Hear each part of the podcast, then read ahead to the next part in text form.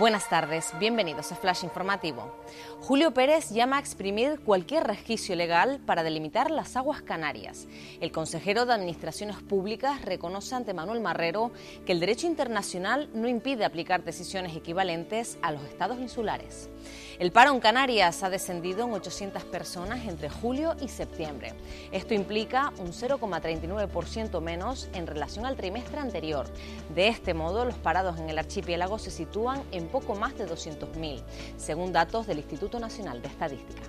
Las obras de mejora del litoral de Valle Seco estarán finalizadas en abril del próximo año.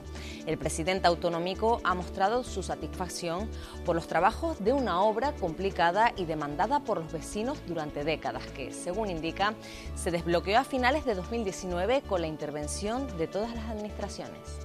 La Fundación Diario de Avisos entrega hoy sus premios Taburiente. La gala, prevista este jueves en el Teatro Guimera, distinguirá a una decena de personas y entidades que son referentes en sus ámbitos. La población civil de Ucrania recibirá un galardón especial. Más noticias en diariodeavisos.com.